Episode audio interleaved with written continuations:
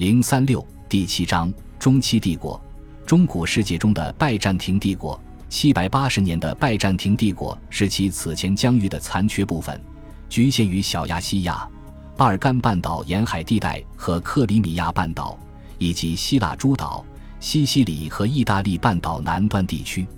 从基督教地理学角度看，它只占据古代基督教五大教区中的一角：耶路撒冷、安条克、亚历山大里亚三大东部教区，连同叙利亚。埃及和巴勒斯坦等附属地区早已被阿拉伯人统治了一个多世纪。四至六世纪期间，那里曾是帝国经济和文化的中心。拜占庭人曾经掌控的几个基督教大社区，因为皈依伊斯兰教而迅速缩小，与君士坦丁堡的关系越来越疏远。在统治管理和知识学问方面，阿拉伯语取代希腊语成为正统语言。在西欧。帝国在欧洲的大片领土早就归属于罗马教区管辖，西西里和意大利、希腊大陆的其他部分仍处于帝国控制下，但是全都具有新环境的特征。教会的司法管辖已经随着政治版图的变化而扩张发展，拉丁基督教世界的绝大部分也早已脱离拜占庭帝国的控制。自八世纪中期以后。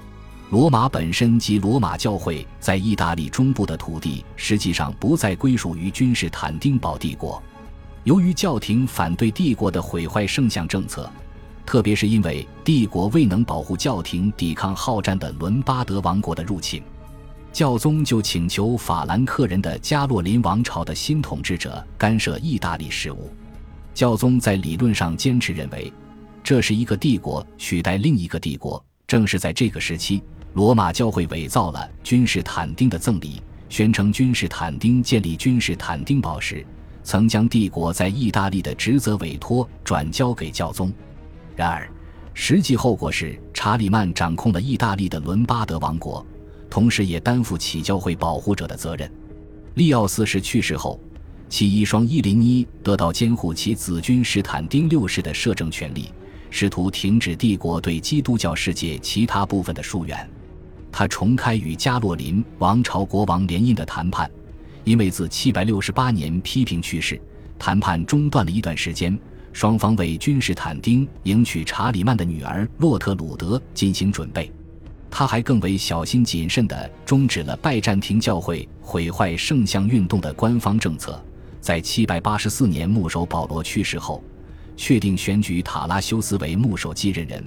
后者将与他配合召集大公会议。以便恢复对圣像的崇拜和教会的统一，在这次不成功的君士坦丁堡聚会后，会议最终于第二年在尼西亚就此事务作出决定。但是这个时候，查理曼取消了其女的婚约，逐渐与拜占庭帝国在意大利南部和亚德里亚海沿海地区发生利益冲突。七百八十八年，法兰克人击败拜占庭人派去扶植伦巴德王阿德切斯的军队。在这种情况下，查理曼拒不承认尼西亚会议决议就毫不奇怪了。这份决议根本就没有与他协商，在整个文件中根本就没有提到他。如果拜占庭政府还希望使查理曼与教宗分离，那么情况令人绝望。他们的关系依然紧密如初，其高潮出现在公元800年圣诞节那个著名的场合。当时教宗利奥三世为查理曼加冕。至于是谁主动提议加冕和谁更为青睐谁这样的问题，自此一直聚讼不已。但毫无疑问的是，拜占庭帝国遭到严重的冒犯。即便查理曼没有这样一个头衔，他成为皇帝的种种情况也是与现任拜占庭皇帝的业绩相对立和冲突的。七百九十四年，他竟然主持了自己的教会改革会议。他还通过一系列极为成功的战争，大大增加了法兰克王国庞大的领土遗产。他完全终止了两个民族的政治存在，而这两个民族曾给帝国带来许多伤痛。七百七十四年，他吞并伦巴德人的意大利王国；七百九十一年，他入侵阿瓦尔人在多瑙河中游地区的王国，并在七百九十五至七百九十六年消灭了这个王国。从而为法兰克人夺取了神秘的阿瓦尔人宝藏，这是后者在长期入侵、洗劫拜占庭帝国的过程中积累下的战利品和贡品。他还与阿拔斯王朝的哈里发哈伦拉希德互派使节，后者承认他是耶路撒冷圣经教会的保护人。查理曼当时给予耶路撒冷教会相当多的好处，而拜占庭政府却完全不能帮助他们。加洛林王朝在资源和发展程度方面，或者说他对拜占庭帝国造成的威胁，不能与阿拔斯王朝同日而语。阿拔斯王朝的疆域从突尼斯到中亚，囊括中东地区所有古代文明中心，控制着地中海与远东之间所有的主要商道。这是世界上最官僚化和城市化的国家，它与拜占庭帝国有着漫长的边界线，从黑海到地中海。伊斯兰教是东正教面临一神论的挑战，而征服基督教世界和使其他民族归一是其最基本的目标之一。他宣扬对非穆斯林进行圣战，以使他们在精神上得到拯救。阿拔斯王朝以巴格达为都城，具有强烈的青睐伊朗的政治目的。他并没有像其以前的倭马亚王朝所做的那样，把征服君士坦丁堡作为优先的目标，而是以极大的热情推进圣战。哈里发或者亲自率军征战，或者把圣战委任给叙利亚和北非的埃米尔。这意味着每年都对小亚细亚进行不间断的洗劫入侵。这个地区有很大部分一直成为战争地带，而在海上前线。地中海的大部分岛屿在九世纪初仍处于基督教控制下，此时遭到越来越频繁的进攻。因此，阿弗拉彼德王朝于827年开始对西西里进行长期占领。同时，从西班牙伊斯兰世界被驱逐的一群政治犯成功对克里特岛发动入侵。这样，拜占庭帝国就丧失了其在地中海中部和西部的两个主要岛屿领地。这对意大利、希腊和整个爱琴海及亚得里亚海沿海地区造成了灾难性的影响。来自加洛林王朝的威胁与此并不一样。阿拔斯王朝和加洛林王朝基于拜占庭帝国的希腊罗马遗产的争夺并没有同时进行，两者都想占有希腊罗马世界的核心地区，但是他们的政治基地都远离地中海。其文化传统也并不完全认同罗马，两者都非常欣赏古代文化。其宣传家认为，古代的智者以及世界的主宰已经抛弃了希腊人，并找到了新的家园。这样，哈伦和查理曼的相互认可对拜占庭帝国来说就显得非常重要。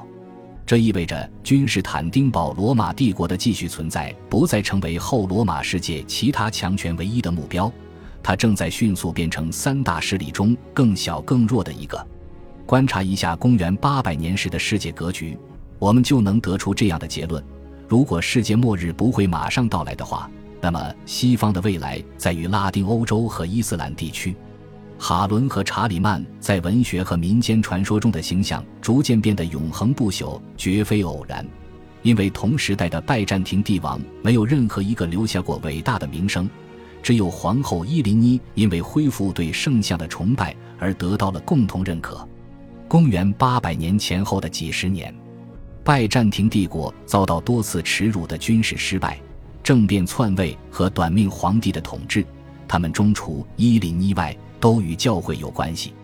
到八百一十三年，形势变得相当严峻，以至于君士坦丁堡和军队中的强力集团说服皇帝利奥五世。使他相信解决问题的办法只能是恢复毁坏圣像政策，因为利奥三世和君士坦丁五世似乎就是因为这样做了，才得以维持其长时间的统治，也保证了王朝的顺利继承和军事胜利。首先是战胜了保加尔人。拜占庭帝国窘迫的处境不仅来源于东方和西方最强大的势力持续施加的压力，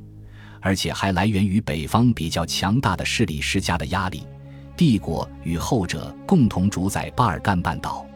拜占庭帝国东山再起的最大障碍在于保加尔汗国越过多瑙河进入河南地区。他们以普利斯卡为都城，并以距离君士坦丁堡仅三天路程的西部卢马里察河流域为其南部边界。七百八十年，